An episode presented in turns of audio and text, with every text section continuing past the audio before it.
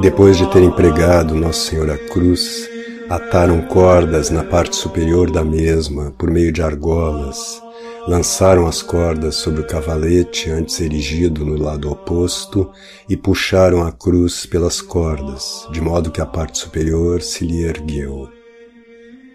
Alguns dirigiram-se com paus munidos de ganchos, que fincaram no tronco e fizeram o pé da cruz entrar na cova.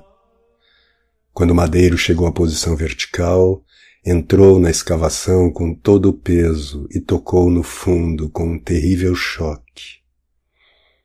A cruz tremeu do abalo e Jesus soltou um grito de dor.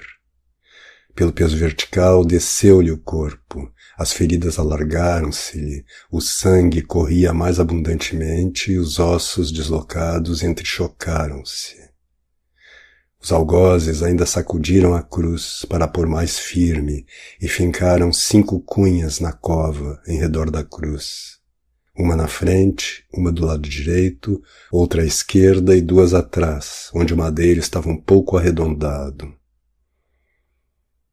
Foi uma impressão terrível e ao mesmo tempo comovente quando, sob os gritos insultuosos dos algozes e dos fariseus, como também de muitos homens do povo mais afastados, a cruz se elevou, balançando, e entrou estremecendo na escavação.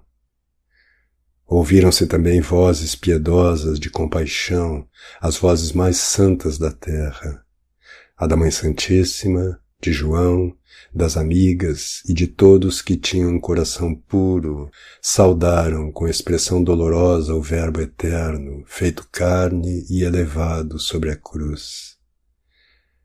Estenderam as mãos ansiosamente como para o segurar, quando o Santo dos Santos, o esposo de todas as almas, pregado vivo na cruz, foi elevado pelas mãos dos pecadores enfurecidos.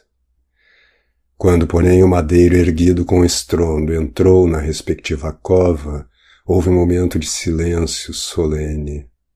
Todo mundo parecia experimentar uma sensação nova, nunca até então sentida. O próprio inferno sentiu assustado o choque do lenho sobre a rocha e levantou-se contra ele, redobrando nos seus instrumentos humanos o seu furor e os insultos. Nas almas do purgatório e do limbo, porém, causou alegria e esperança. Soava-lhes como o bater do triunfador às portas da redenção. A Santa Cruz estava pela primeira vez plantada no meio da terra, como aquela árvore da vida no paraíso, e das chagas dilatadas do Cristo corriam quatro rios santos sobre a terra, para espiar a maldição que pesava sobre ela e para a fertilizar e a tornar um paraíso do novo Adão. Quando nosso Salvador foi elevado na cruz e os gritos de insulto foram interrompidos por alguns minutos de silencioso espanto, ouvia-se do templo o som de muitas trombetas que anunciavam o começo da imolação do Cordeiro Pascal, do símbolo, interrompendo de um modo solene e significativo os gritos de furor e de dor em redor do verdadeiro Cordeiro de Deus, imolado na cruz. Muitos corações endurecidos foram abalados e pensaram nas palavras do precursor João Batista. Eis aí o Cordeiro de Deus, que tomou sobre si os pecados do mundo. O lugar onde fora plantada a cruz estava elevado cerca de dois pés acima do terreno em redor. Quando a cruz ainda se achava fora da cova, estavam os pés de Jesus à altura de um homem, mas depois de introduzida na respectiva escavação, podiam os amigos chegar aos pés do Mestre para os abraçar e beijar. O rosto de Jesus estava virado para nordeste.